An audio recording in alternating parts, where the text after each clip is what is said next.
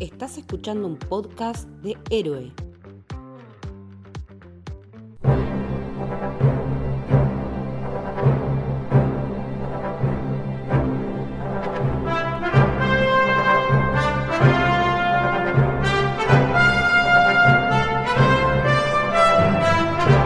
Bienvenidos, bienvenidas al Camino del Héroe. Mi nombre es Lucho Torres Toranzo. En esta ocasión, como siempre, con mi gran amigo Santi. ¿Cómo andas, loco? ¿Todo bien? Buenas, buenas. ¿Cómo va, Lucho? En el episodio final del primer camino que arrancamos en este año. Un episodio final de este agotador, extenso y precioso camino de, de Sí. Indiana Jones para llegar a esta quinta y quizás última entrega llamada Indiana Jones y el Dial del Destino. Que yo en un momento pensé que estaba mal traducido, como nos tiene acostumbrados, eh, digamos, la- las productoras cuando lo pasan a los países hispanohablantes. eh, porque imaginé que Dial lo habían sacado de llamado. Y dije, el llamado del destino. Por los trailers me daba la idea, pero no, no, eh, Dial, perdón, es literalmente la traducción de la, de la película. Exactamente. Pasaron muchísimos años y otra vez tenemos en el cine a, a nuestro héroe de la infancia, el icónico Indiana Jones. Sí. Estamos acá luego de 15 años, ¿no? Pasaron en- entre la anterior entrega, el, el episodio 4, eh, La calavera de cristal. Y ahora estamos de vuelta acá en el cine, en la pantalla grande. Y lo primero que te quería preguntar, amigo, es eh, ¿qué te pareció la película? Eso sí, por ahora sin spoiler, para la gente que todavía quizás está dudando si vale la pena, eh, si, no, si no lo hace, si hizo falta, si no hizo falta, eh, que nos vienen acompañando estos episodios para que sepan nuestras primeras impresiones y después ya nos metemos de lleno con, con spoilers y análisis más, más en serio. Antes que nada, comentarte que cuando estaba sentado en el cine y vi, bueno, eh, Paramount Picture, después el logo de, eh, de Lucasfilm, me llegó una sensación muy extraña que era, che loco, vas a volver a ver a Indiana Jones en el cine. Y me parece que es algo con lo cual, sí, todavía no saben si verla o no eh, esta película o qué tanta fe le pueden llegar a tener esta quinta parte. Piensen en la importancia de Indiana Jones, como ya lo hablamos en los episodios anteriores, para la historia del cine y el tiempo que pasó, pero más allá de eso, que tenemos uno de los actores, de los mejores actores de eh, el último tiempo y que supo tener eh, su mejor momento, podríamos llegar a decir, en los años 80 y que nos sigue dando papeles que es eh, Harrison Ford, que eso me parece increíble. Quería hacer este paréntesis, no sé si te pasó a vos esa sensación de decir, estás volviendo a ver una de Indiana Jones en el cine. Sí, sí, es, es loco porque obviamente como venimos contando en este camino, eh, la trilogía original por un tema de edad y demás, eh, no la pudimos ver en el cine. En mi caso me crié viendo repetidas y hasta el infinito veces las películas, sobre todo cuando las transmitían en la televisión abierta acá en Argentina. Sí pude ir a ver la, la cuarta entrega a- al cine, a la pantalla grande. Y de nuevo, pasaron muchísimos años, desde 2008 hasta la actualidad, y genera una emoción y también genera un miedo. Por eso es que, que te Sí. digo, no sé, para que ya la gente sepa qué te pareció la película, ¿no? De- Sí. Em, a mí me gustó, hablamos cuando, cuando la terminé de ver, vos la viste un día antes que yo, te mandé la, la puntuación en Letterboxd, eh, 3.5, vos también eh, coincidiste en eso. La realidad es que me gustó, eh, era una Ferrari muy, muy fácil de chocar, para decirlo de alguna manera. Em, y la verdad salí conforme del cine justamente por eso, porque no la chocaron. Em, si tengo que hablar, y hoy es algo que me parece extraño, eh, obviamente nunca se volvió al nivel de esa, para poner entre comillas, trilogía original. Em, y con la reivindicación que tuvimos de la, de la 4, que la, primera vez que la habíamos visto la habíamos visto como un poco mala, y la segunda vez que la, que la vimos o tercera, eh, mejoró la visión que teníamos. Eh, la siento similar, con muchas cosas interesantes, pero también con algunas cosas un poco eh, flojitas en, la película. Pero en sí creo que en general me, terminó gustando.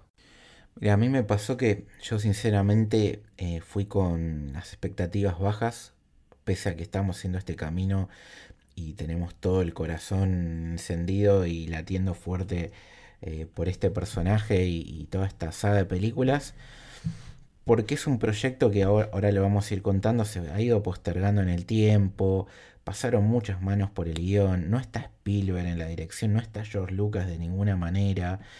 Eh, se fue postergando las grabaciones por, por, culpa de la pandemia, eh, introducción de nuevos personajes, muy pocas cosas que parecían de antemano relacionadas al canon oficial de lo que veníamos conociendo de, nuestro protagonista. Y la verdad que, que nada, tenía miedo de, cómo podía salir esta historia. Y la verdad, eh, siendo totalmente sincero, me gustó mucho la película. Entiendo las críticas, después lo, desarrollaremos, pero me parece que eh, lo hablaba también, aparte con vos, con, nuestro queridísimo Lucas, eh, que, que, la vio antes que nosotros. Me preguntaba cómo quedaba mi, mi orden de películas y la verdad que no le pude responder eso porque me di cuenta de que es muy parejo para mí en lo personal el nivel de todas las películas. Vos destacabas la trilogía por encima de todo, la original, y yo no sé si puedo hacer eso, porque con el rewatch de la 4 y viendo esta película en el cine y de vuelta, sin tanto hype e incluso eh, yendo bastante calmado y con expectativas eh, bajas, me parece que es muy parejo el nivel. Siempre hay una que le puedo destacar una cuestión técnica o el apartado del guion o porque me gustó un poco más tal cosa, pero me parece que todas las películas están muy bien, que se sienten como parte de una misma historia. Eh, esta película inclusive me parece que no se, no se agarra solamente de la nostalgia que claramente pasa, sino que realmente eh, dialoga con todas las otras películas tiene conexiones, tiene los elementos que hacen a Indiana Jones ser lo que es.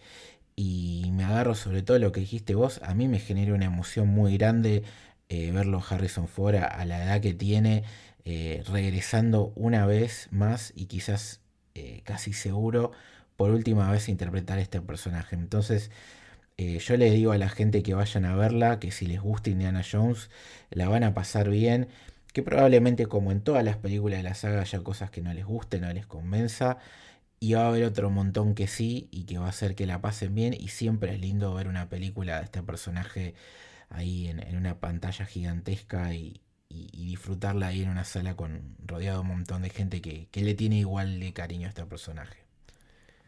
Y, agrego a lo que, a lo que vos eh, decías, que no se siente, a pesar de que esta película ya pasó mucho tiempo, es un Harrison Ford distinto, es otro director y claramente creo que es la más distinta. Es, para mí eso sí realmente y después veremos si es por el director, si es por el enfoque que se quiso dar, por el cambio de guionistas, etc. Eh, a pesar de ser la más distinta, eh, Indiana Jones sigue siendo el mismo. Harrison Ford me sigue dando la misma sensación y la misma, eh, generando las mismas emociones que cualquiera de las otras cuatro y ahí me parece es donde se encuentra una linealidad eh, y lo agrego a lo que vos decías de que para vos son todas iguales. No se siente ajena esta película, a pesar de que tiene muchos elementos para tranquilamente ser distinta a las demás. Sí, tal cual. Efectivamente es así. Eh, después podemos, ah, y lo vamos a hacer, debatir un poco de si es tan distinto o no, pero coincido en eso. Ahora quizás vamos a empezar a meternos un poco de rebote con, tema de spoilers, así que si no viste la película, eh, corta acá el episodio, anda a verla tranquilo y después escuchanos y dejanos obviamente tu opinión de, si coincidís con nosotros, si no te gustó, si te gustó más todavía y, lo que vamos a ir desmenuzando desde ahora. Pero para hablar de la película, como venimos haciendo siempre, podríamos empezar a, contar un poco cómo fue que llegamos a este, este momento, ¿no? ¿Qué pasó que, Spielberg se fue? ¿Por qué se postergó tantos años la, película? Eh, si es que fue así, ¿no? Y la realidad es que tenemos que pararnos en un momento eh, del pasado, eh, básicamente en nuestro episodio anterior, en la cuarta entrega, en el 2008, y ya desde ese momento se empezó a cranear la quinta entrega. Hay gente que dice que originalmente había un contrato firmado entre Paramount, George Lucas eh, y Spielberg para que sean cinco películas, algo que si fue así quedó descartado porque el éxito de la trilogía, más todas las películas para TV que hizo después Lucas con la serie Indiana Jones, medio que, lo taparon. Pero la realidad es que todas las tres mentes más importantes, George Lucas, Spielberg y Harrison Ford, querían hacer una quinta entrega y originalmente la misma iba a tratar de ser continuista con, el tercer episodio y marcar un Indiana Jones cediéndole el legado a Moot, que era su, hijo, ¿no? interpretado por Shia Y durante mucho tiempo se pensó eso, pero se fue postergando porque, como venimos contando en nuestros episodios, el gran problema, entre comillas muy grande, de toda esta saga o los cambios más rotundos en, el staff y, la crew de la película está siempre centrado en el guion. A lo largo de todos estos años han pasado múltiples manos y lo loco es que es la primera vez que una película de Indiana Jones no tiene eh, nada que ver con un texto de George Lucas. Que si bien nunca ha sido el guionista principal de las películas, siempre partió de un boceto escrito por él. En este caso lo único que tiene su presencia es que él es el creador de Indiana Jones, pero nada más. De hecho, como contabas vos, Santi, en el episodio anterior, David Coep iba a ser el, o fue en parte, el guionista de esta película, que es el mismo que de la cuarta entrega. Uno bastante polémico porque, como comentamos en el episodio, hay gente que esa película no le gustó para nada, eh, justamente por la parte de la trama, y acá iba a repetir en su rol, ¿no? Sí, hubiese sido raro, eh, principalmente tomando en cuenta que Indiana Jones siempre apuntó eh, a un público masivo y siempre que se habla de Spielberg termina siendo un blockbuster. Eh, entonces, con, la controversia de, Indiana Jones 4, era raro que lo, que lo vayan a, repetir. Además, bueno, tomando en cuenta que después lo vamos a desarrollar un poco más, pero primera vez que cambia eh, el director, entonces sí va a haber como todo un cambio general eh, de equipo, eh, a excepción de pequeños detalles que después vamos a hablar, elenco y bueno, y particularmente la, la música que es como más inamovible, pero era como algo medio que se, que se venía venir y más allá, perdón, mejor dicho, todavía más tomando en cuenta el tiempo que hubo entre una película y la otra. Sí, es que justamente el retraso de la conformidad de una historia fue lo que fue dilatando todo. En el medio, obviamente, como lo acabas de decir vos, eh, podemos contar que Spielberg en un momento se dio de baja de la película porque creo que se dio cuenta de que esto no iba para ningún lado, o por lo menos no para el lado que él quería, y eso que hasta el 2016, que fue cuando oficialmente se anunció la, la salida de la película, eh, él seguía estando detrás del proyecto y también David Coeb. En un momento se va, entra Jonathan Kazdan, que es el hijo de Lawrence, el guionista del Arca Perdida, y se empieza a meter ahí, ya había estado ahí trabajando un poco, si no me equivoco, con el spin-off de, Han Solo justamente, para que siempre todo tenga ese círculo de Harrison Ford, Star Wars, Indiana Jones.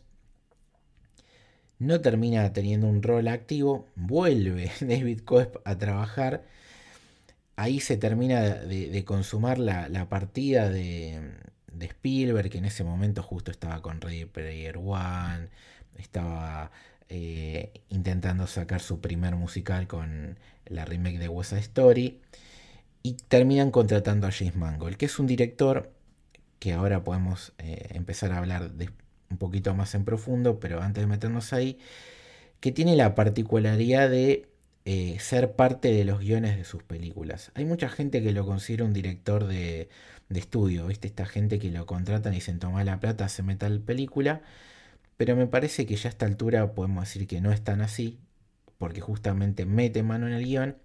Y aparte de escribir esta película, se los trajo a Jess y John Henry Butterworth con los que había trabajado en la exitosísima Ford vs Ferrari y que entre otras cosas habían estado en el Al filo del mañana, peliculón, y en Spectre, ¿no? Una de las últimas películas de James Bond, que es otro personaje que siempre Iba a decir eso, que volvemos también a, James Bond.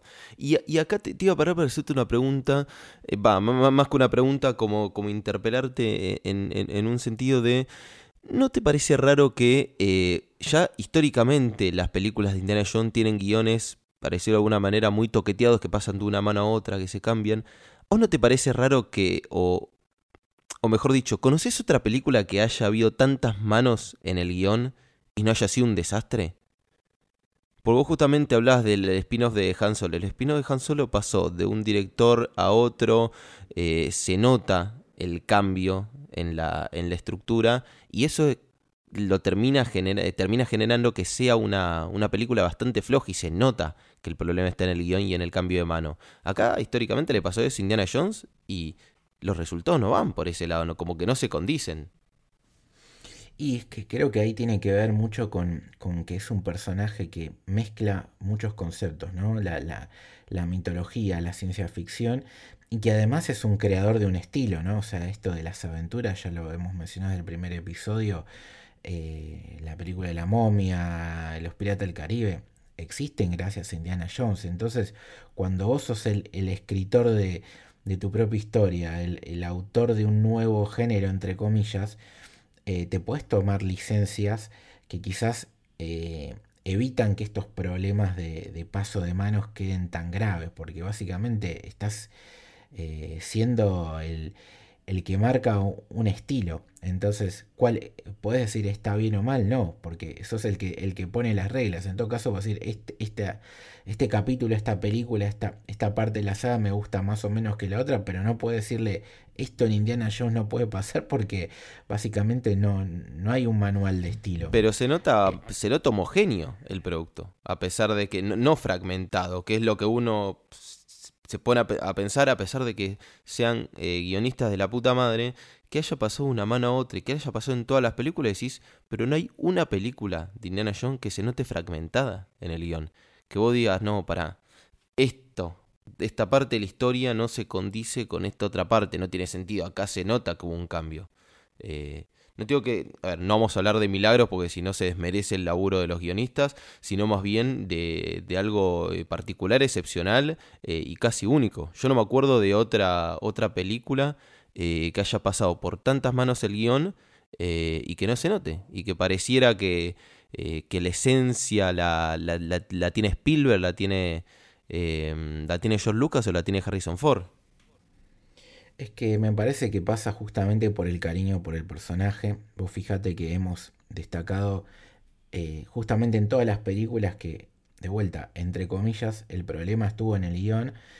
Entonces eso tiene que ver con dos cosas, ¿no? Uno, que claramente no lograban el nivel de calidad que esperaban y a la vez eh, el perfeccionismo detrás de decir, bueno, ok, no voy a aceptar cualquier cosa para hacer un producto que yo ya sé que va a vender. Vamos a hacerlo como nos gusta y mantener una calidad eh, acorde a este personaje. Entonces, pese al, montón de manos en el medio, un, cuidado claramente, porque acá Spielberg se fue de la dirección, pero es el productor ejecutivo, y yo creo que se nota que, a diferencia quizás en otras producciones donde ha tomado ese rol, que ha tenido mucho cuidado de proteger a su personaje, a una de sus sagas más icónicas y que también con el cariño obviamente que tiene Harrison Ford que ya sabemos y que el propio James Mangold ha aportado desde su rol de director y guionista, me parece que, ahí están las especificaciones de por qué pasa eso, pero coincido claramente en que es algo excepcional básicamente.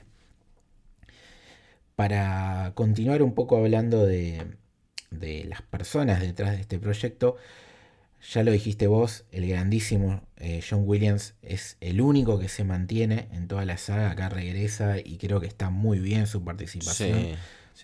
Los, temas de los personajes nuevos, sobre todo el de Elena, me, gustan mucho y cuando aparecen los clásicos lo hacen con, con autoridad y con, con brillo. ¿no? Sí, sí, tiene, y tiene una potencia inagotable Eh, hablando muy rápido de una escena, la, escena del principio del tren que va saltando Harrison, eh, Indiana en realidad, eh, por el techo de los vagones, arranca con una potencia y vos decís, y lo siento igual que en Indiana Jones 3, cuando el joven Indiana Jones estaba saltando de un vagón a otro también en, en, la, en la primera escena.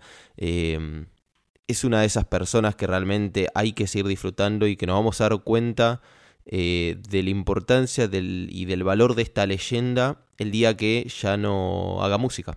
Que está muy cerca porque también viene estirando el retiro John Williams hace 250 años, que terminó con Star Wars, que terminó acá, que terminó allá, eh, que en cualquier momento ya no lo vamos a tener creando música. Eh, es algo que, realmente no, no damos dimensión de que es para mí uno de los directores más eh, directores musicales, digamos, más importantes en la historia del cine. Creo que entre Ennio Morricone y él están como los dos en un pedestal y después abajo puedes empezar a discutir eh, quién completa el tercer, el cuarto y el quinto puesto.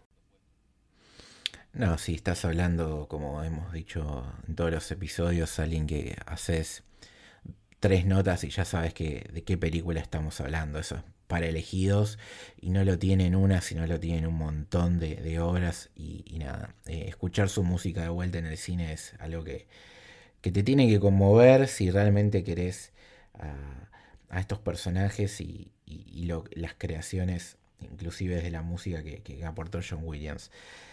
Eh, para continuar eh, con la gente que estuvo detrás de la película, siempre hablamos de la fotografía, que bueno, ya también ahí ah, hubo un cambio en el episodio 4, pero por un tema de retiro, ¿no? Básicamente.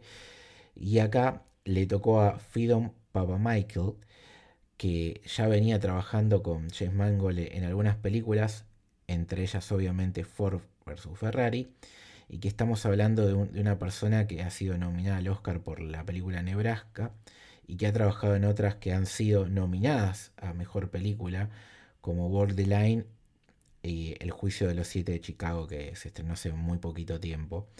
Y la verdad que me parece que hace un trabajo muy destacado en esta película. Sí, sí, se nota mucho el, trabajo eh, y no era tarea fácil porque eh, en los primeros 15, 20 minutos de, de película eh, no es fácil iluminar escenas de, de ese tipo, así que también tuvo un laburo bastante complicado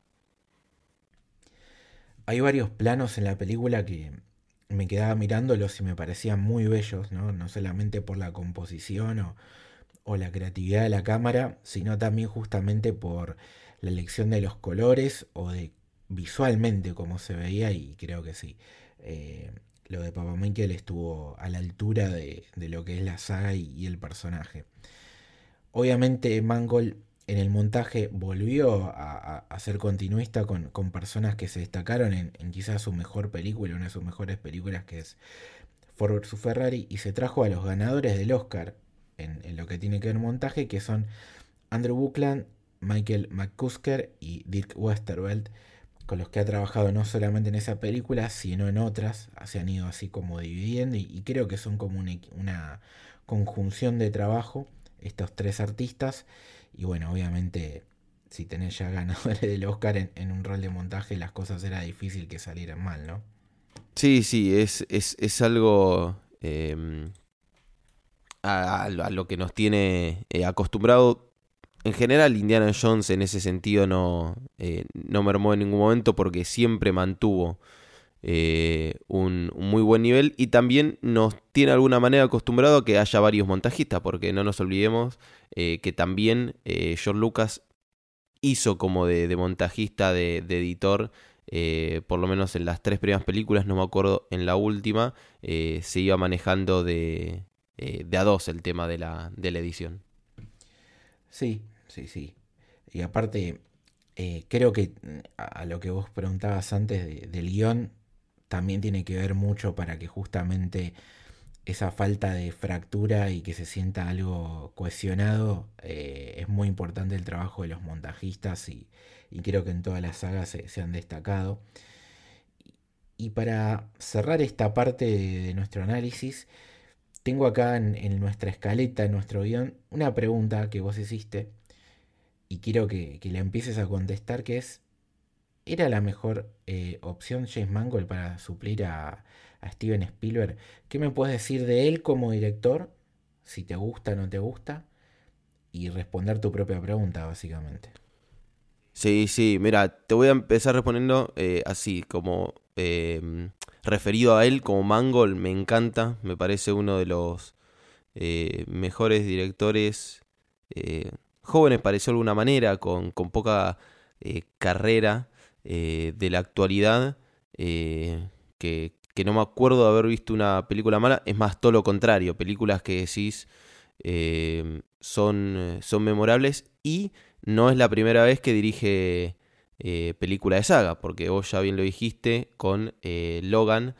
Eh, era una película muy difícil de hacer, así como ya hablamos que The Batman o The Dark Knight eran películas de superhéroes distintas. Logan debe ser de las más distintas de, este, de este género y la realidad es que lo, la dirige con una sensibilidad increíble, pero em, se nota que no es Spielberg. La película vos la ves y se nota que no la está dirigiendo Spielberg.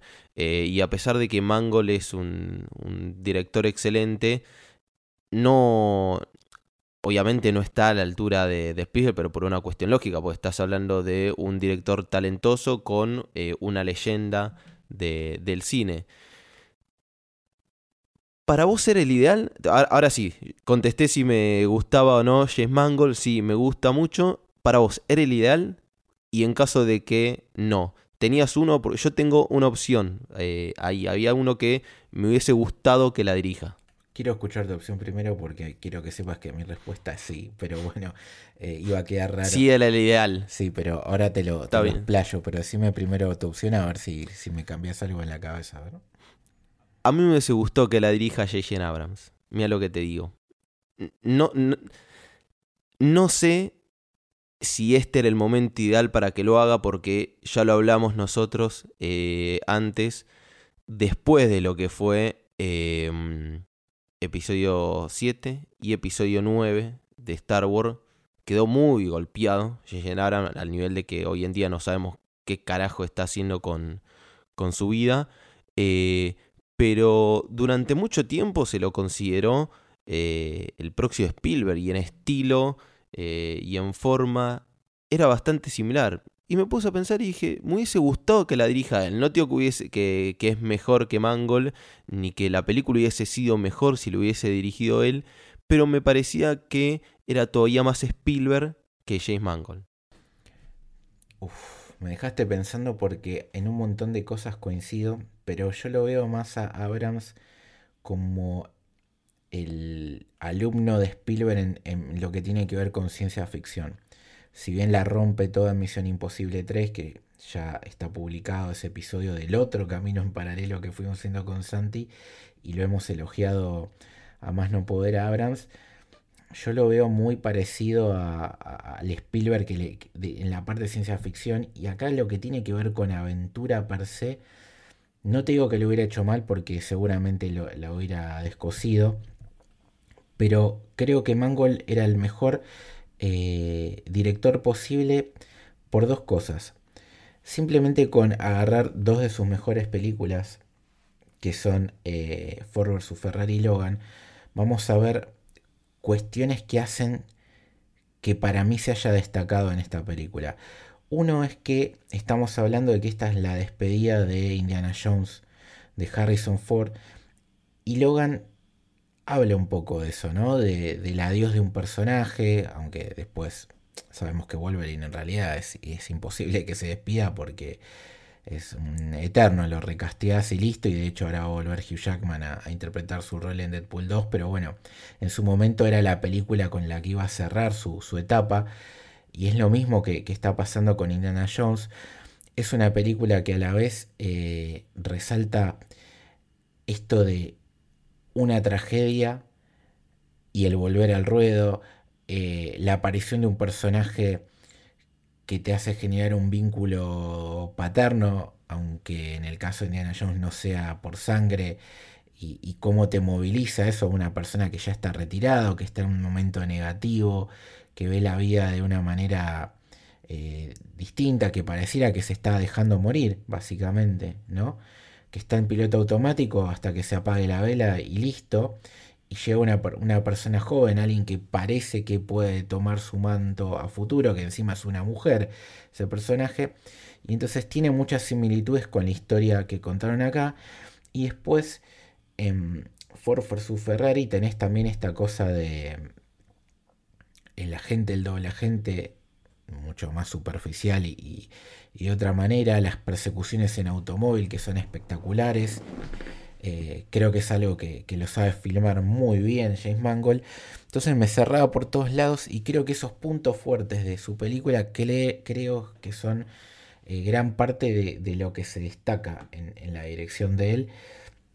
Obviamente hay momentos donde te puede recordar Spielberg y hay otros momentos donde vos decís Spielberg no haría este plano, que no deja de ser un buen plano, pero te das cuenta que no es Spielberg, ¿no? Que no significa que sea mejor o peor, aún yo siempre diciendo que para mí Spielberg es top 3 de los mejores directores de la historia del cine, o por lo menos de los que a mí más me gustan. Y Mangold claramente todavía no está a ese nivel y le falta un montón para, para llegar a eso, pero creo que de mi punto de vista es muy digno lo que hace y, si ven, coincido con vos en que por un momento decís no está Spielberg detrás de la cámara, es muy difícil suplir a ese, nivel y no queda mal parado. No, no, y a ver, y que se entienda que no es que a mí no me gustó, a mí me gustó eh, mucho la película, me gusta James Mangold, eh, por algo dije uno y no estoy hablando de cualquier otro director. Estamos hablando de J.J. Abrams, que es el más de los que están en actividad, es de los más parecidos a, Spielberg. No, creo que no, no hay otro. Tendría que ponerme a pensar un poco más, pero no veo otro. Eh, pero también hay que tomar en cuenta, coincido con vos, con que capaz fue ideal desde las escenas de acción hasta lo de este personaje dejado y eh, en, el ocaso, digamos, de, de su carrera.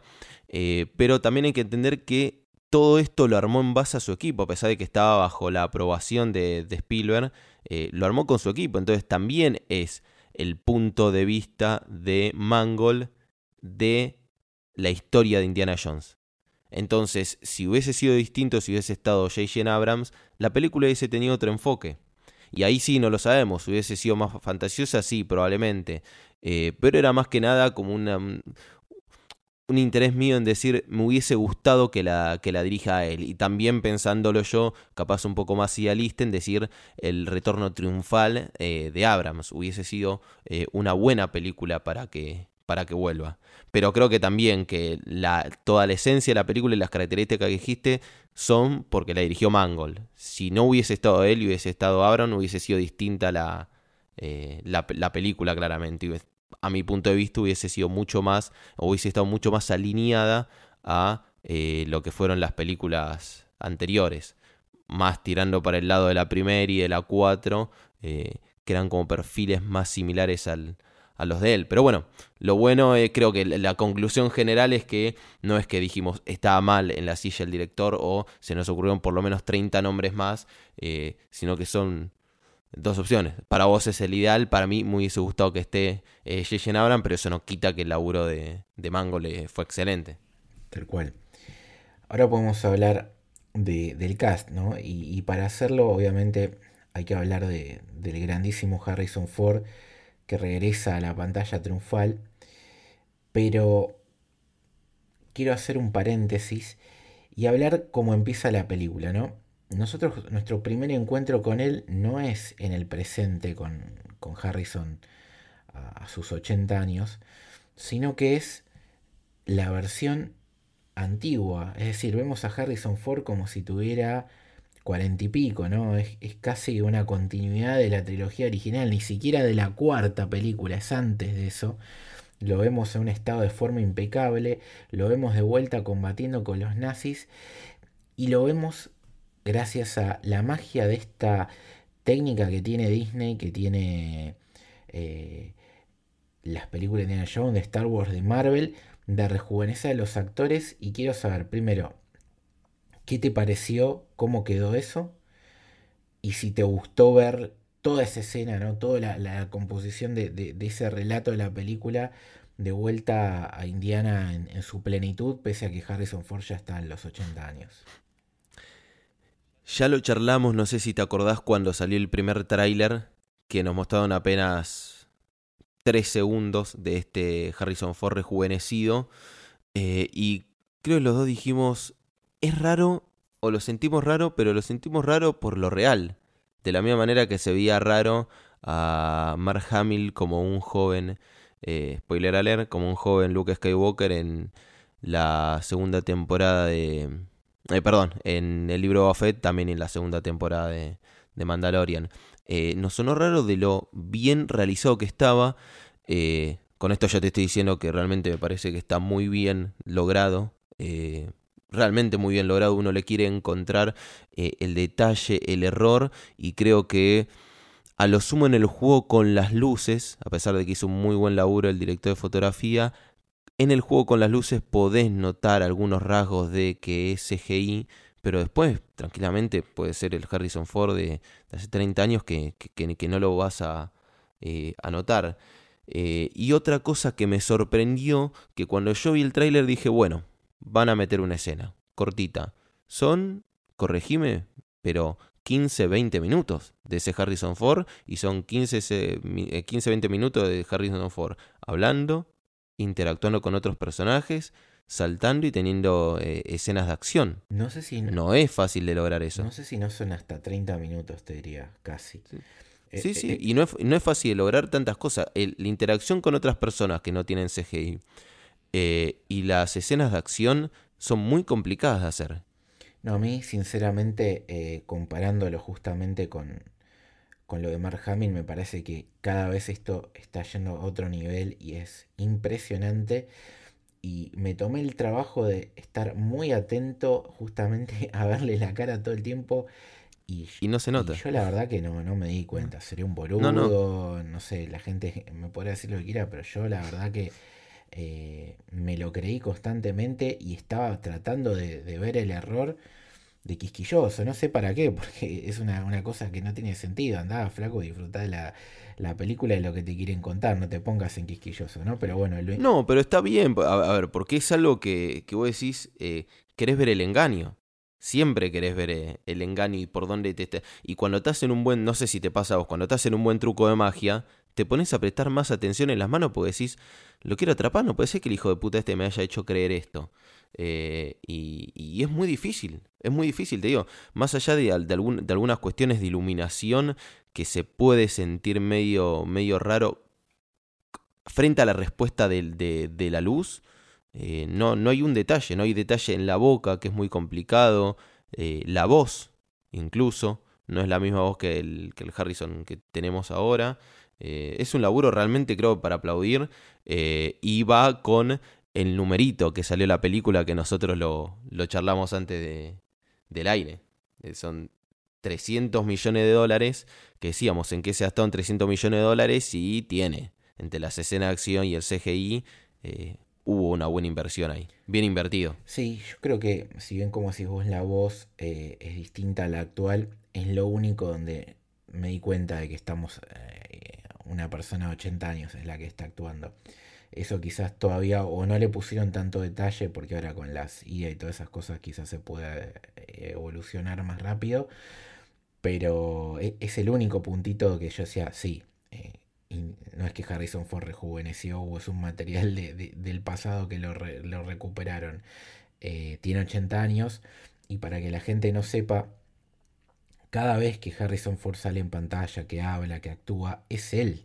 O sea, lo único que hacen es rejuvenecerle la cara, pues le ponen unos puntitos y él explica que eh, lo que hace el programa con inteligencia artificial es usar el material de archivo que hay de él, que encima es una locura, tienen horas y horas y horas entre Star Wars y Indiana Jones dentro de Disney para utilizar que le, le, va rejuveneciendo la cara, ¿no? Debe haber un, parámetro, decir, bueno, Harrison fuera tal, tal edad y dentro de eso se va moviendo el programa.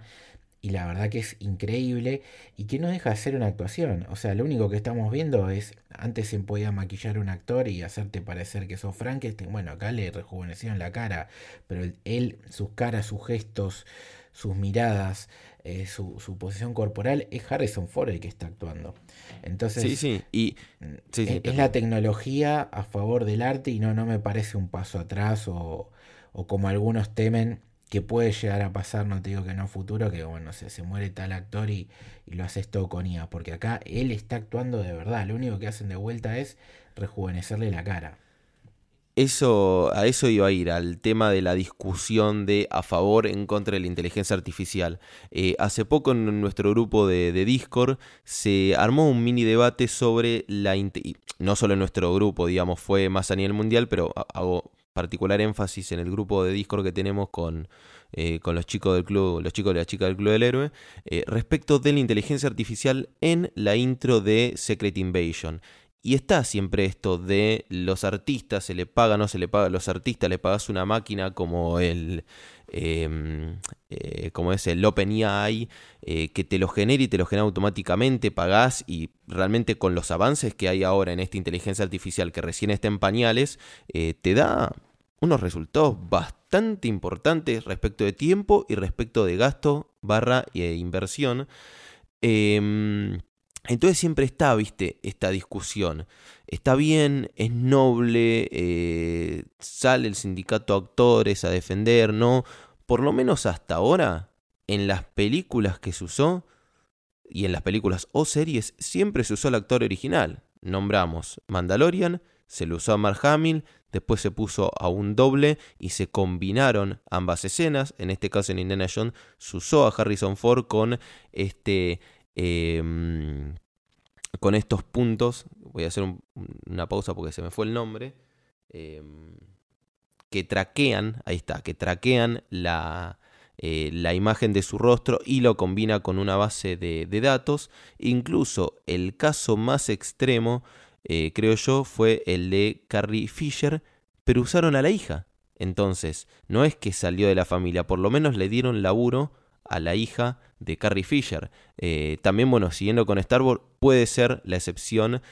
Eh, pasó en Rogue One con Tarkin, con eh, Peter Cushing, que ella en ese momento había fallecido, entonces fue una recreación 100% digital en base a imágenes y videos que se tenía de él, pero nunca se usó al actor real porque ya había fallecido, pero es de las primeras que se hizo y de las que son menos creíbles. Entonces, no creo que en algún momento se llegue a un nivel en el que la inteligencia, ah, eh, la inteligencia artificial pueda reemplazar a los actores, sino que siempre para lograr el máximo realismo se va a necesitar una mínima participación de los, de los actores. Entonces creo que de alguna manera, por lo menos, en el corto plazo se cierra esta discusión. Eh, porque se le da laburo eh, y tienen un protagonismo realmente grande los actores cuando se utiliza inteligencia artificial para rejuvenecerlos o para cambiar algo. No, yo creo que lamentablemente sí los van a poder reemplazar si quisieran, pero ahí entraremos en, debates éticos y, serán los que marquen la pauta, pues básicamente las reglas de todo en la humanidad tienen que ver con la ética y, y el momento se han roto y eso ha forzado códigos de, sociedad básicamente. Eh, pero me parece que cuando se piensa la herramienta, como en este caso, para darle un plus a que el actor pueda interpretar, sobre todo en una saga como esta, ¿no? Que, que, se puede ir al pasado y, contar algo que sirva para el presente y después que el 70% del resto de la película sea con el actor en, su estado normal y actual, eh, suma un montón. Pero más allá del debate de la tecnología que estamos teniendo, ya anticipo que es una de las cosas que más disfruté de toda la película, eh, el pasado de, Indiana o reencontrarnos con esta versión joven de él. Entonces, mirá si no, no voy a estar conforme con el CGI, que realmente no sé si es tu, tu caso, pero me pareció una forma espectacular de empezar la película. Sí, sí. Eh, principalmente porque eh, pensemos que es una vuelta a los nazis, por en una vuelta a, al inicio de, la saga y a la esencia de la saga, porque a pesar de que pasó por varios villanos, indios, los, soviéticos, eh, Indiana Jones pelea siempre contra los nazis, es algo que como, como, como que lo, damos ya por, eh, por sentado. Eh, entonces es como una linda referencia a ese Indiana Jones. Y vuelvo a repetir, yo no pensaba que iba a ser tan, tan extensa esa, esa historia y no es forzada y es... tiene, tiene acción, es graciosa, funciona bien como preámbulo porque plantea una, eh, unas buenas bases para, después te presenta al McGuffin para después desarrollarlo eh, y sirve mucho como corte en seco de pasar de ese Indiana Jones super juvenil, que saltaba, que corría, que tenía una esperanza increíble, a la siguiente escena, que es un Indiana Jones eh, totalmente roto, apagado y en su caso. Sí, a eso quería pasar justamente. ¿Cómo sentiste eh, el registro de Harrison Ford, ¿no? De, primero, bueno, de vuelta, es él el que hace todo esta, este preámbulo en su juventud, donde vuelve a ser el, Indiana Jones de todos. ¿Cómo sentiste eh, eh, a lo, actoral esta versión caída, ¿no? desgarrada, sufrida de, Indiana? Y posteriormente, lo, sin ir todavía a hablar del final, de, lo que vemos en en el ciclo final, en el, cierre del personaje en la película. ¿Cómo notaste los registros de, Harrison? Más reales que nunca. Yo siento que eh, Harrison Ford vive así. Para mí en este momento Harrison Ford vive así. Eh, amargado, totalmente eh, desganado, con, mal humor. Para, para, para, mí es lo más Harrison Ford que, que hizo Indiana Jones en su vida.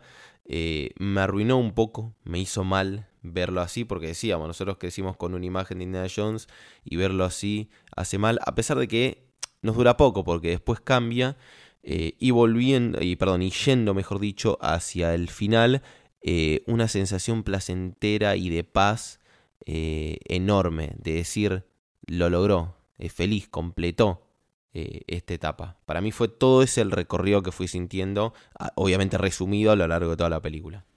Sí, después vamos a hablar del final, eh, pero podemos ir un poco repasando el cast. Eh, tenemos una nueva protagonista, ¿no? Que es este personaje de Elena Shaw, eh, la hijada de Indiana e hija de Basil, que es otro personaje que ahora vamos a comentar rápidamente, que está interpretado por Foy Waller-Bridge. Creo que gran parte de las polémicas detrás de, la película tienen que ver con, este personaje. No tanto por. Incluso porque me parece que la gente ni había visto la película y ya, ya vio una queja eh, de lo que hace, lo que no hace, sino por esta cosa, viste, esta discusión que a mí ya me tiene totalmente aburrido y no le veo sentido, que es la, esto de la agenda, de la forción, eh, de la inclusión forzada de las cosas y todo eso. Y lo vamos a correr porque no vale la pena seguir eh, discutiendo cosas que no tienen sentido porque eh, que pongan una mujer de protagonista no tiene nada que ver con inclusión forzada. Estás contando una historia y no pasa nada. Entonces, a lo que te quiero preguntar es, ¿qué te pareció el personaje de, Elena? Sé que te gusta mucho la, actriz, eh, te convenció. vamos haciendo un spoiler, hay gente que que, se dice, bueno, la, traen para ser la nueva protagonista futuro de la saga. Eh, ¿cómo, te llevas con este personaje? Ni por lejos amagó a, querer reemplazar a, Indiana Jones y eso me parece un acierto eh, muy grande de, los guionistas y de Mangold. Eh, porque era, si había un miedo era decir, no porque sea mujer, no porque sea waller o porque sea más joven, sino decir, no sé si hay necesidad de reemplazarlo a Indiana Jones podés armar una, una aventura eh, con una actriz eh, femenina dentro del mismo universo Indiana Jones y no necesariamente reemplazarlo eh, a él. Entonces eso ya, digamos, el miedo a que lo vaya a reemplazar está totalmente corrido. El otro miedo podía llegar a ser em, la, la dinámica y la química entre ambos. Yo la sentí bastante completa, bastante bien. me gustó porque encima el personaje de Elena creo que funciona como un espejo de alguna manera indiana y no sé si lo habíamos tenido hasta ahora más allá del padre o del hijo. Eh, porque tiene el mismo conocimiento, la misma pasión, tienen una conexión pseudo familiar, para decirlo de alguna manera. Em, y esta atracción por la, por la arqueología, pero con la diferencia que ella la hace por guita. Y durante cuatro películas, incluso esta quinta, Indiana Jones se aseguró de hacernos sentir que no era nunca por la guita, ni por la guita, ni por la ambición, eh, siempre fue por preservar el conocimiento, a excepción de la 3 que hace una acción con, em, con el Santo Grial para salvar al padre. Es en el único momento en el cual eh, se moviliza respecto de estas cuestiones arqueológicas con un fin que no sea preservar la arqueología y preservar la historia. Caso totalmente contrario, el de Elena, que lo hace completamente por guita. Entonces, esta contraposición eh, y esta dinámica y la forma en que funciona ella de espejo respecto del personaje Indiana Jones, me parece que está muy bien logrado. Phoebe Waller-Bridge, la que la conocen, eh, es muy buena actriz, es para mí todavía mejor guionista. No me parece que destaque mucho porque tampoco era su rol. El que tenía que destacar claramente acá era Harrison Ford con Indiana. Eh, y me gusta principalmente esto que te comentaba. Eh, cómo funciona en contraposición a los ideales de Indiana Jones. Yo creo que eh, en realidad no es que ella funciona como contraparte, sino que más bien a lo mismo que le pasa a él, se está tratando de convencer de algo que no es una realidad. De hecho, el propio Indiana le, hace dar cuenta en un momento y le dice, vos me decís que es por la plata, pero si fuera por la plata no me, no memorizaría cinco libros que escribió tu papá. ¿Entendés?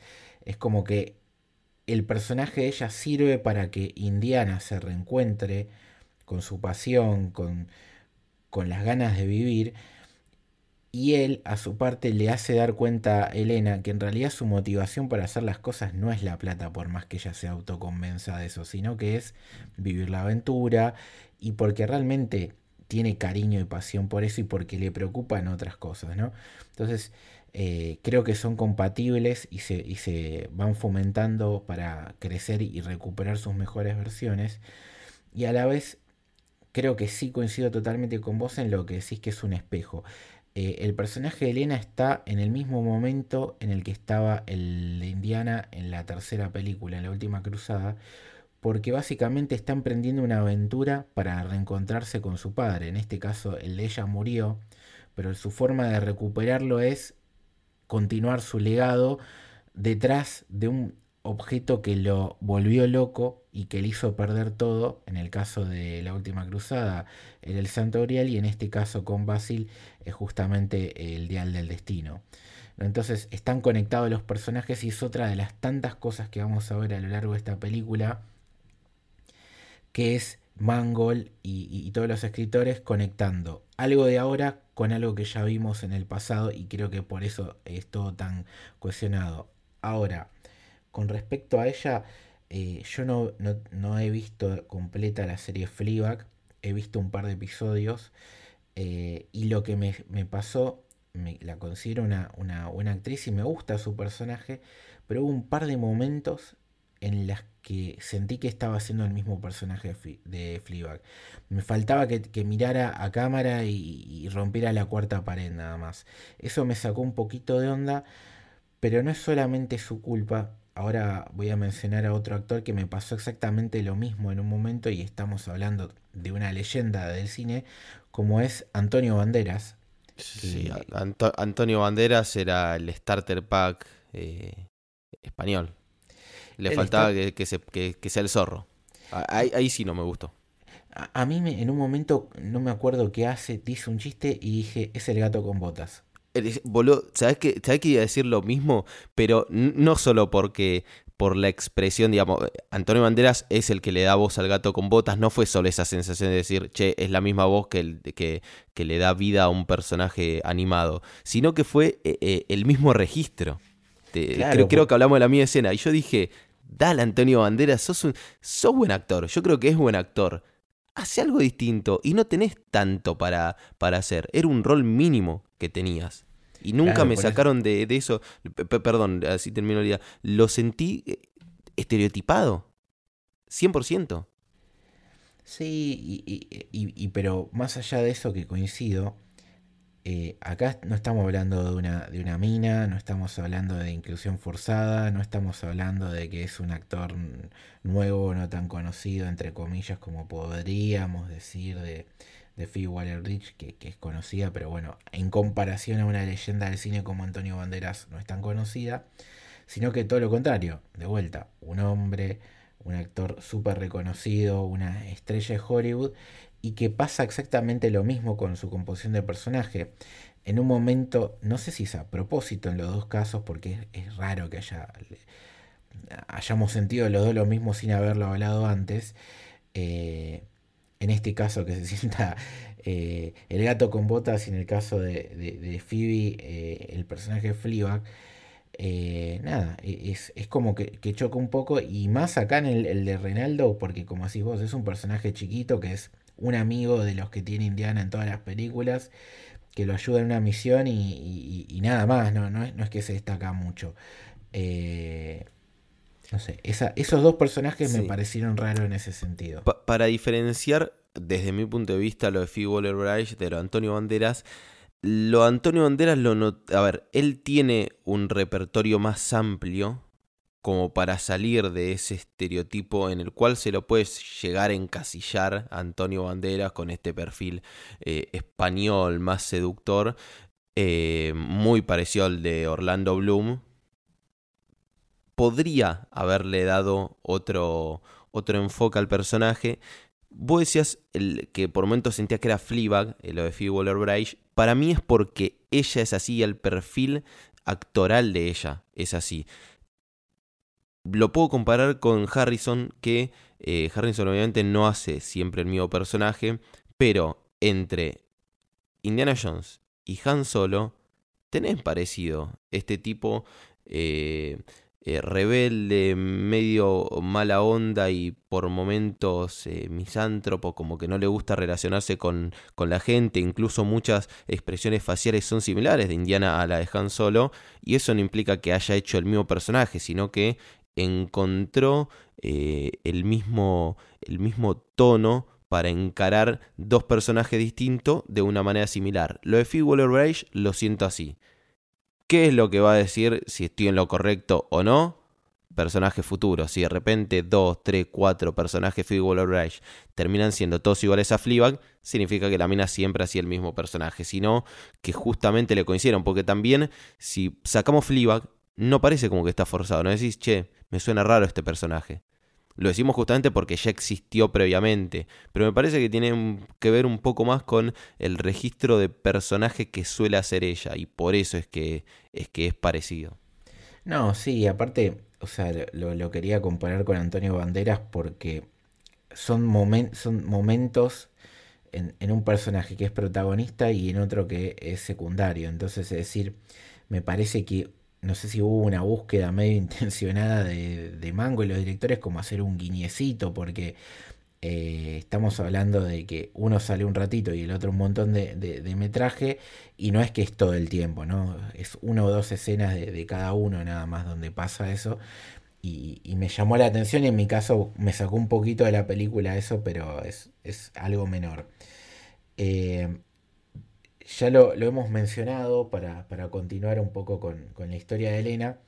Eh, Basil Shaw, el, amigo de Indiana, el padre de Elena, aquel que sale primero en el, en el flashback de la película y luego en, otro más cercano en el tiempo, eh, cuando ya lo vemos a Harrison de, grande, interpretado por, por, el gran Toby Jones, ¿no? Eh, conocido por ser Armin Sola en Marvel y, Dobby en Harry Potter.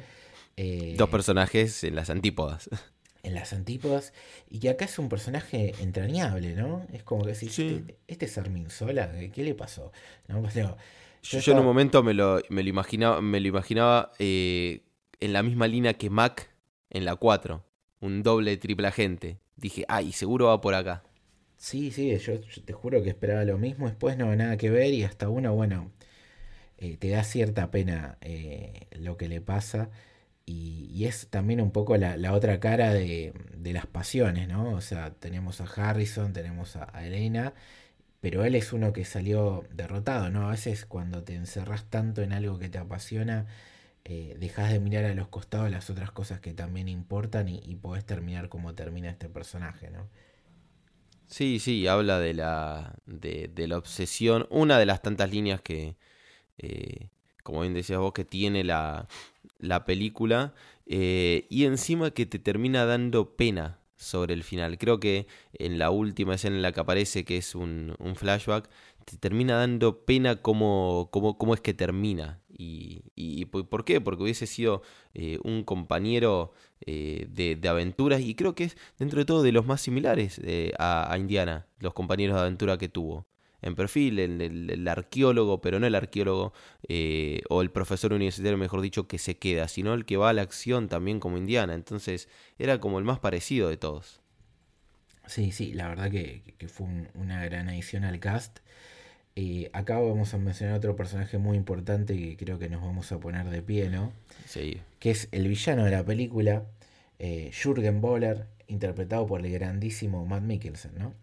Por favor, qué, qué, qué gran actor. Eh, iba, a desarrollar un poco más, pero creo que, eh, que me quedo acá. Justo hace poco volví a ver eh, Rogue One. Es un personaje que me encanta. Bueno, en Doctor Strange también. Y si estamos yendo por el lado de la ficción, iba a decir, bueno, capaz es un personaje más de, ciencia ficción, de fantasía. En Another Round la rompe, la descose mal. Eh, Matt Mikkelsen me parece encima el, el physical role da muchísimo para un científico nazi. No, sí, creo que estamos de acuerdo que quizás sea uno de los mejores villanos de la saga, ¿no? Eh, y hasta nos tendremos que debatir si no es el mejor eh, en algún punto. Creo que es otro de los puntos fuertes de la película. Eh, le creo absolutamente todo lo que hace, desde el physic to roll que, le queda perfecto, hasta cómo se relaciona con todo el resto de, de, los personajes de la película. La verdad que, que, uno lo vio en el cartel y a diferencia quizás de lo que fue un poco la excepción de Banderas, eh, acá salimos ganando con, con, su llegada a la saga. Después podemos mencionar un poco eh, algunos personajes secundarios. Me estoy dejando para el final uno que es un poco polémico. Eh, aparece Claver, que es la mano derecha, entre comillas grandes, inteligente de Boller, que está interpretado por Boyd Holbrook, que es un actor eh, joven que me parece muy interesante, que lo hemos ya visto ser villano en Logan y en la serie de Sandman, donde particularmente la rompe. Y acá creo que está bien, correcto. Eh, tenemos a, Mason, un personaje eh, medio me, interpretado por Jaunette Rini Wilson, que la verdad que mmm, si la sacas de la película no pasa nada, me parece. No por, por, por la actriz, sino porque no sé si termina sumando mucho eh, en la trama, sinceramente. Eh, no sé si opinas lo mismo, esta chica que, que, que, que, lo, que parece aliada de Waller y después es, es, es, enemigo y no sé, la verdad que creo que es una de las cosas que, quitaría de la película. Toda sí, su, su trama. No, no, no cambia mucho, no suma, no resta, no le da... No, no, no, le da un matiz distinto, no, no agrega profundidad, sí, es, es como que completa. Ahí no, no, ni, ni, ni, color te digo que le, que le da. Sí. No, no te diría que, que, que, es malo porque no, pero viste lo que decís, lo que no suma resta, creo que la definición es esa. Sí, pues aparte es un personaje, viste, que en un momento te me, querían meter la, tra la trama de que Indiana Jones pueda tener una repercusión por todo lo que pasó en Estados Unidos y eso quedó en la nada, entonces eh, siga, siga, diría la Molina. Eh, hay un cameo barra participación en, en, la escena de 1944 de, de, de Thomas Krichman que hace el coronel Weaver, que es un actor que lo hemos visto en Marvel haciendo Ivano Stracker o, o en Valkyria de Tom Cruise. Eh, siempre personajes parecidos, así que nada, es un cameo por así decirlo. Eh, tenemos también a Hawk, que es este otro matón de Boller, el gigantesco, que podría ser tranquilamente un actor, eh, personaje de una película de James Bond, eh, interpretado sí. por Olivia Richards. Y me quedan tres personajes, ¿no? Eh, primero, obviamente, Salah y, Marion Ravenwood que vuelven, interpretados por Karen Allen y el gran John Ryan Davis, que después podemos hablar un poquito más de ellos al final, que se agradece su vuelta a, la saga. Y el personaje que quería que hablemos un poco más es el de Teddy Kumar, este joven amigo de, Elena, el nuevo short round de, de la saga, interpretado por un jovencísimo Ethan Isodor, que es un chico que casi no tenía experiencia. Eh, ¿Te gustó el personaje? Sí. Em, para mí es. Eh, a ver, la definición es esa. Hace las mismas de eh, Kiwi One con eh, Short en el Templo de la Perdición. O sea, el personaje es ese en todos los aspectos el equivalente respecto de eh, Indiana Jones, ahora pasa a hacerlo con Elena. Eh, me gustó en el sentido ese de que funciona como referencia a una de las películas más controversiales de, Indiana Jones. Lo que pasa es que si lo comparás eh, con, con Short, se queda corto en todos los aspectos, en lo actoral, en la importancia, pero se queda short, sí, badum. Em, pero, pero en sí me parece que que estuvo bien. Tampoco es que tuvo. Me parece que lleva bien la trama para determinados momentos, como por ejemplo el final. Lo necesitabas como que esté ahí eh, y tiene momentos muy, muy graciosos eh, que están. Eh, que dan unas, unas vibes al templo de la perdición muy fuertes. Entonces me gustó en ese sentido, que me hizo rememorar el personaje de Short, a pesar de que no llega a esa altura y podemos ir con el chiste de short de altura y eso eternamente. No, no, sí, coincido. La verdad que es un personaje que simpático y no mucho más, que se entiende que quiere repetir una fórmula. Eh, como decíamos que Elena es un poco el Indiana Jones de, la 3, acá Jordan eh, nos habla de la 2 y, bueno, va teniendo esas conexiones constantes la película con las otras, eh, pero me falta un poquito más de carisma.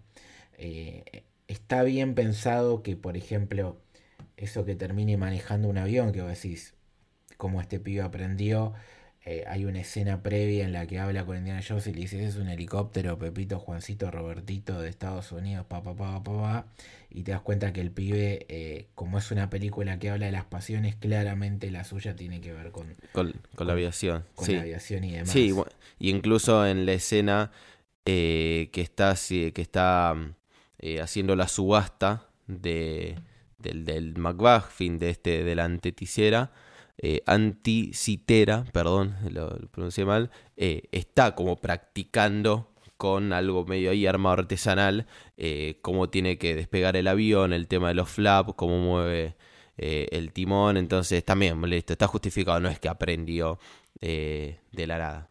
Y ahí tenés, perdón, ya que estamos hablando de paralelismos, eh, con escenas, volvemos eh, un poquitito también a Indiana Jones 1 eh, con el momento en el que em, se había cansado Harrison Ford en esa primera película y en lugar de hacer la pelea con la espada saca el arma y le dispara al, al villano. En este caso es al revés. Él de repente saca el látigo, le quiere pelear a un montón de tipos y los tipos sacan el arma. Ese también me pareció una linda referencia. Sí, ahí, ahí vemos eh, también otro diálogo que tienen las la, películas, las cinco con, la trilogía original. Y vamos a ver eh, que, sigue más, obviamente. Eh, con la 4 tiene una conexión directa, porque ahora quiero hablar un poco de, de, la anticitera y de lo que para nosotros habla en general la película, ¿no? Que es el paso del tiempo. En esta película nos enteramos de que el personaje de Mood, interpretado por Shia LaBeouf, muere y muere de una manera trágica porque eh, se enlistó en la guerra de Vietnam y no volvió de la guerra. Y eso provoca que nuestro héroe, que nuestro querido Indiana, obviamente que desgarrado, eh, su corazón está roto, eh, ya no le importa el avance, ¿no? el futuro, por algo para él la llegada a la luna le da exactamente lo mismo y sigue pensando en el pasado, ¿no? en la arqueología. Eh, y vemos que eso provocó inclusive que se rompiera eh, la relación de amor que no habíamos comentado y por suerte no lo hicimos porque yo olía que algo iba a tener que ver eh, con Marion al final de esa película que nosotros vimos que se casó finalmente con ella, que confirmó que era el amor de su vida y que encima Moot eh, amagó a ser como el relevo de, él queriendo agarrar el gorro de Indiana. vemos que eso finalmente que pudo haber sido literalmente el final de la saga, no terminó pasando y vemos otro Indiana. Y, y hablamos del paso del tiempo y por ende quiero que hablemos un poco de la anticitera y de la metáfora. ¿Qué le puedes contar a la gente de este McGuffin, de este objeto que, persigue Indiana en esta película? Eh, imagino que más de uno debe haber, eh, lo debe haber googleado. Yo en cuanto salí dije, quiero saber qué de tanto es verdad.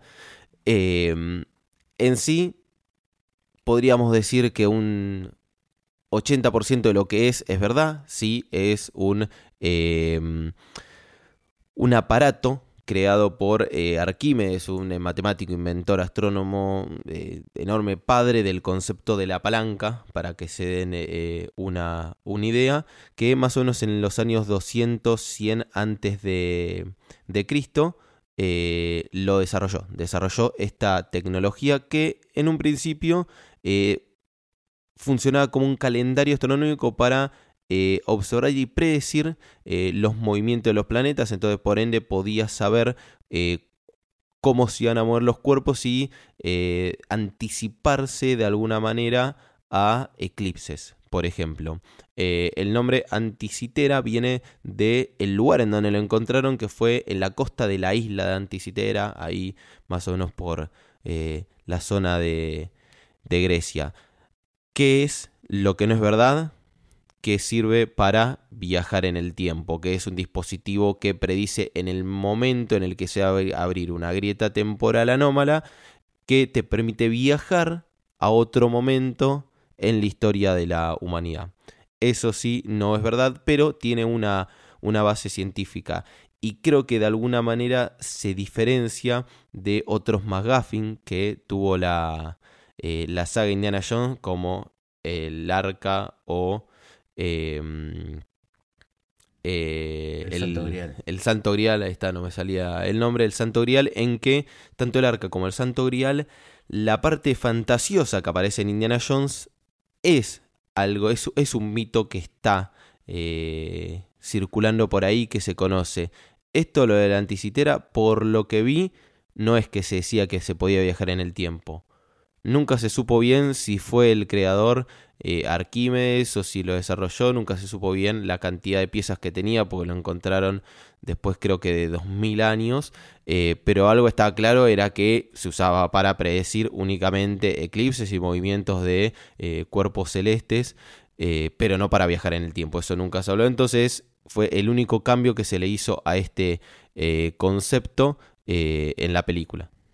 Sí, o sea, básicamente en las otras películas eh, los guionistas se agarraron de mitos para contar una historia y meterle fantasía. Hasta en la 4 lo vimos con esto que se viene diciendo de que los extraterrestres existen, están entre nosotros y, que son parte de las creaciones de, las culturas más sorprendentes de nuestro pasado, como pueden ser las incaicas, las mayas, las aztecas o incluso las, las del Egipto que que todo el mundo, todo el mundo no, perdón, varias personas dicen que bueno, que las pirámides y demás las han hecho extraterrestres. Eh, se agarran de ese tipo de cosas. Acá no, acá es al revés. Es la película agarrando algo real para crear un mito y aprovechar y, contar una historia que en este caso para mí es una metáfora constantemente del paso del tiempo, ¿no? Estamos hablando que es la despedida de Harrison Ford, un actor que va a cumplir 81 años, que tenía ya 79, si no me equivoco, cuando empezó a filmar esta película, que entre paréntesis, cuando ya lo vemos de grande y aparece el tipo sin remera, el cuerpo que tiene el tipo a esa edad es una cosa que no se puede creer. Decís, hijo de puta, tenés 79 años, estás así. Eh, Yo con 28 estoy así. No, sí, sí olvídate, estamos destruidos nosotros.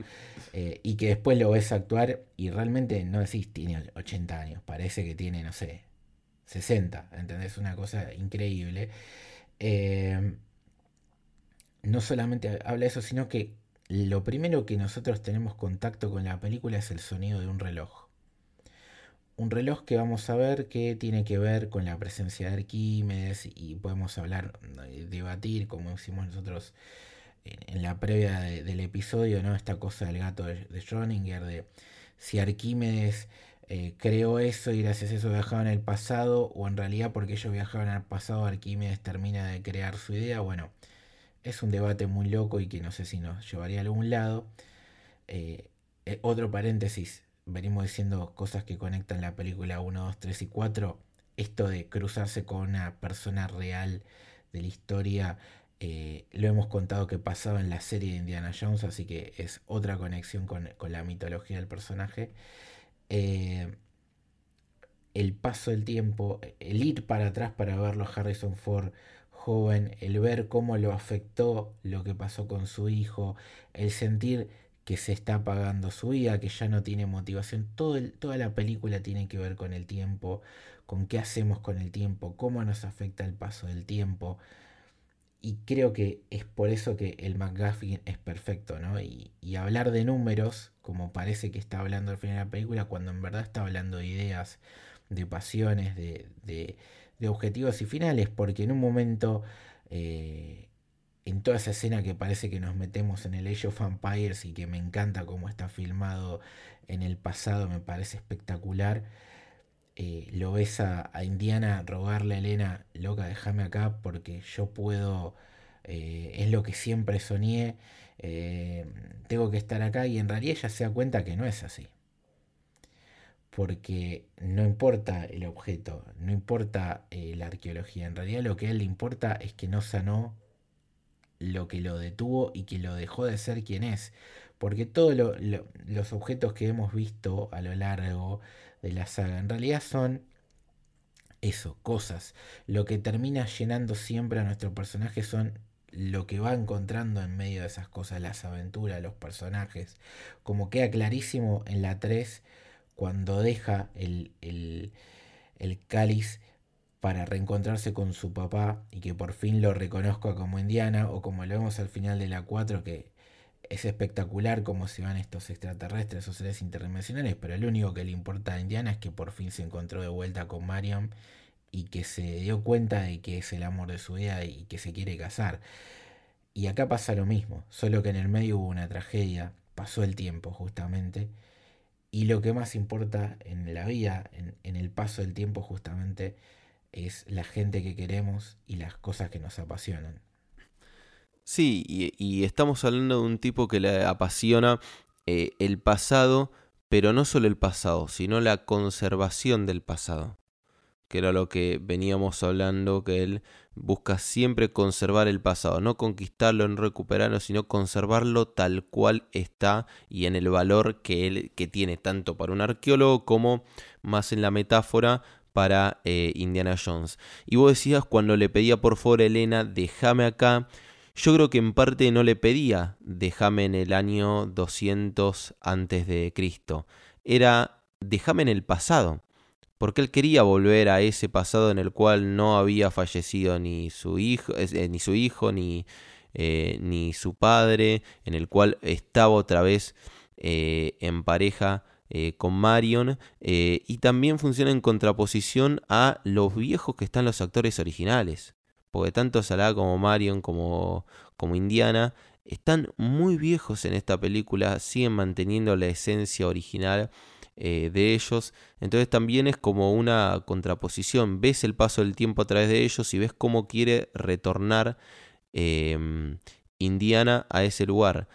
Pero también como conclusión y como final feliz, yo me quedé bastante conforme con ese final feliz, eh, vemos como él tiene una segunda oportunidad y como la vida le da una segunda oportunidad eh, se la, a través de Elena, del accionar de Elena y a través de la aceptación de Marion de eh, volver a, estar en pareja con él, volver a ser felices. Sí, porque en definitiva está bueno honrar el pasado, ¿no? Porque honrar el pasado es el camino que nosotros acabamos de hacer, de hablar de películas de la década de los 80 con tanto cariño, con tanto respeto, también eh, sirve eh, marcar el paso del tiempo, ¿no? Para ver las diferencias entre la trilogía original y el episodio 4. También eh, decir, déjame en el pasado, sirve para decir, che, quiero volver a vivir una película de Indiana Jones y por eso vale la pena ir a ver esta película en el cine. Por eso está bueno poder ver que la tecnología nos permite ver a Harrison Ford actuar como si tuviera 40 o 30 años. Y a la vez la película nos dice, sí, el tiempo pasó, eh, hay cosas que no se pueden volver atrás porque es así la vida, así funciona las reglas de la naturaleza. Y vale la pena ir al cine a verlo Harrison Ford con 80 años hacer esta película. Porque seguimos estando acá y porque vale la pena disfrutar de las cosas que nos apasionan. Aún si en el medio nos pueden a, nosotros como espectadores, como amantes del cine, de estas sagas icónicas, y que nos gustaría seguir viviéndolas y reviviéndolas todo el tiempo, existe el presente y este actor sigue acá y esta actriz como Mario sigue acá o como el actor que, interpreta a Sala sigue nosotros y está bueno poder ir a verlo de vuelta y por eso es muy lindo el final sobre todo porque es eso, ¿no? Es un acto de amor entre Marion y Indiana, es decir, me duele todo, pero sigo adelante y te doy un beso, ¿no? Y cuando todo parece que termina, él vuelve a agarrar el, sombrero, ¿no? Como diciendo, bueno, termina, pero no termina, porque Indiana Jones siempre va a seguir entre nosotros. Entonces me parece que es un final eh, precioso y que habla de un montón de cosas, habla de que uno lo puede trasladar a nuestra vida, a, vivencias, a, nosotros como espectadores de esta saga que hemos atravesado y hasta nosotros mismos eh, como personas detrás de la creación de este camino de, Indiana Jones. Sí, sí, coincido eh, totalmente y no quería que me quede afuera expresar lo sorpresiva que fue y lo mucho que me gustó la escena de Age of Empire. Que quería aclarar eso, vos creo que a vos también te, te gustó por lo que, por lo que dijiste. Eh, era una escena que no le esperaba, eh, realmente no, nunca, en mi cabeza está, no van a llegar a este, extremo, es muy falopa, es muy fantasioso. Lo hicieron y me gustó. Y me sentí conforme y dije, eh, me, me, parece que estuvo, que estuvo muy bien esa escena, más allá de lo que decías vos, literalmente el Age of ver porque eh, en lo que es ese CGI está logrado eh, con creces. Sí, y que de vuelta, como hemos dicho en, la 4, si hay gente que dice esto no es Indiana Jones, es que no, no vio las otras películas y nunca entendió de que... Eh, no, vio, no vio los rayos saliendo de, de un arca y prendiendo fuego a un tipo en la primera película. Sí, o que exista un, caballero del Santo Grial que tiene 500 años y, Mal, y, demás. O sea, así que la heladera es, parte de lo mismo. Es parte de la saga y es parte de la magia de estos personajes. Pero nada, eh, insisto que me quedo con, con ese final y, y, todos los mensajes que, que nos deja. Y uno se podría preguntar si hay futuro para la saga. Hay rumores, hay gente que dice que quieren hacer como un spin-off con el personaje Elena, hay gente que, habla de una serie en Disney, que de, hacer un nuevo actor para que interprete a o Indiana Jones o que sea, no sé, otro personaje que ponele, inventemos el tataranieto de Indiana o el nieto de Indiana Jones.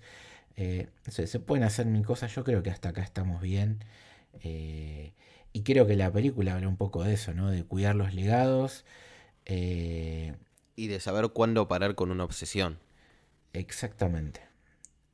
Y, que nada, que si uno ama a este personaje es tan simple como hoy en día tenemos la accesibilidad de, poder ver todas las películas en una plataforma y si no te compras un Blu-ray, un DVD, un VHS, lo que quieras y Indiana va a estar ahí para, para hacerte compañía y, para proteger un poco el, legado del queridísimo Harrison Ford como este personaje entrañable y también de, todas las otras personas que han sido parte detrás y delante de las cámaras, principalmente destacando también a, Spielberg y George Lucas como hicimos en cada episodio. Antes de despedirnos, eh, queríamos comentarles que en nuestro productora hemos hecho unos cambios dentro de, de las formas que, hay para apoyarnos económicamente. Hemos agregado distintos tipos de niveles para, aportar dinero y, por eso queríamos destacar a, Franco Aimeta, a nuestro queridísimo Francis, que, que se pasó al rango de Avenger. Así que nada, muchas gracias por, por hacer eso, por, por poner más de lo que podrías poner como mínimo para, para bancarnos y, y para nosotros es eh, más allá de lo económico, es una motivación y es decir, mirá qué loco como, como la gente no, nos banca y, está dispuesta a hacer esas cosas por nosotros. Así que nada, muchas gracias Franco por eso. Pero bueno, estamos llegando, suena el relojito también acá, estamos llegando al cierre de este camino. Eh, un placer haberlo hecho con vos, amigo. Eh, no sé si quieres decir algo más, aparte de contarle a la gente dónde te puede leer y escuchar. No, agradecerte a vos porque siempre esto necesitas un, compañero de aventura. Y vos no solo fuiste compañero de aventura, sino que fuiste el disparador, porque fuiste el que tanto este camino como el de Misión Imposible dijiste vamos a hacerlo. Eh, y era lo que yo no, no creía necesario hasta que no me presentaste la necesidad. Y bueno, hoy en día lo estamos terminando. Eh, sinceramente no sabremos si eh, tendrá un siguiente capítulo, un capítulo 6. No lo va a tener a menos que no salga un producto Indiana Jones, entonces depende todo de eso, pero sinceramente es dejar que el curso natural de las cosas sigan y bueno, si sale, sale, lo veremos, si nos gusta mejor, si no, bueno, continuará de, de, otra manera. ¿Dónde me pueden seguir? En Twitter e Instagram como Santi Obesiuk con B larga Z y K al final. Y me pueden escuchar en algunos podcasts de La Casa de Héroe. ¿A vos, amigo?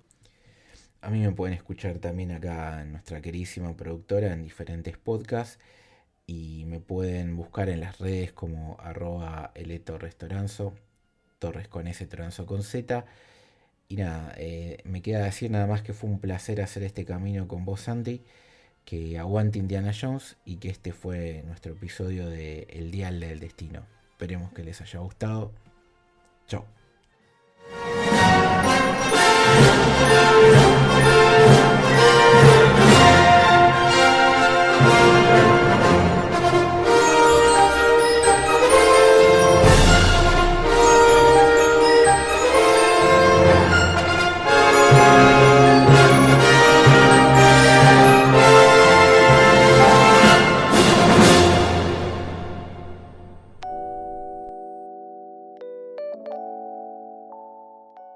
Si querés seguirnos en redes, podés hacerlo en Twitter en arroba Camino Héroe y en Instagram en arroba Camino del Héroe.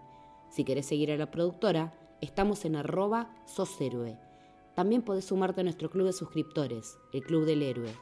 Esta es una forma que tenés para ayudarnos a seguir adelante con este proyecto, que es 100% autogestionado y hecho a pulmón, del que podés participar por muy poquita plata mensual.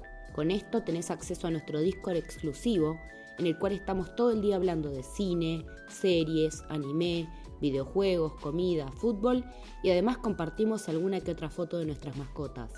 Podés encontrar los enlaces en cualquiera de nuestras bios.